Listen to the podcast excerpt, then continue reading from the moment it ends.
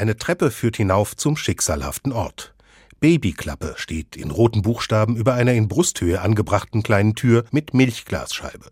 Jutta Berg deutet auf einen roten Knopf. Den muss die abgebende Person drücken, dann öffnet sich das Fenster. Hinter dem Fenster befindet sich direkt ein Wärmebett, was immer 37 Grad hat.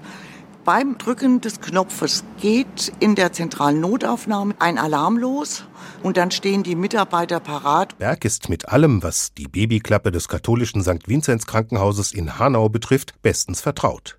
Die Pflegedirektorin war schon dabei, als es vor 20 Jahren losging, damals noch an einer anderen Stelle.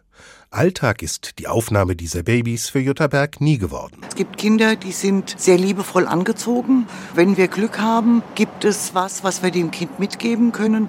Ein Schnuller oder vielleicht auch ein Brief. Betrieben werden die Babyklappen in Hanau, im Herz-Jesu-Krankenhaus in Fulda und im Kasseler Marienkrankenhaus vom Sozialdienst katholischer Frauen in Fulda. 43 Kinder sind in den vergangenen 20 Jahren so in ein Leben ohne leibliche Eltern gestartet. Für Ursula Schmidt, die Vorsitzende des Sozialdienstes in Fulda, 43 gute Gründe, um die Hintertür ins Leben offen zu halten. Wir sind sehr froh, dass wir sie haben.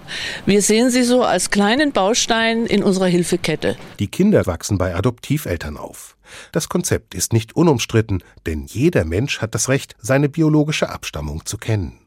Seit 2014 gibt es für Schwangere in seelischer Not eine gesetzlich geregelte Alternative, die vertrauliche Geburt. Frauen können in einer Klinik entbinden, ohne ihre Identität preisgeben zu müssen.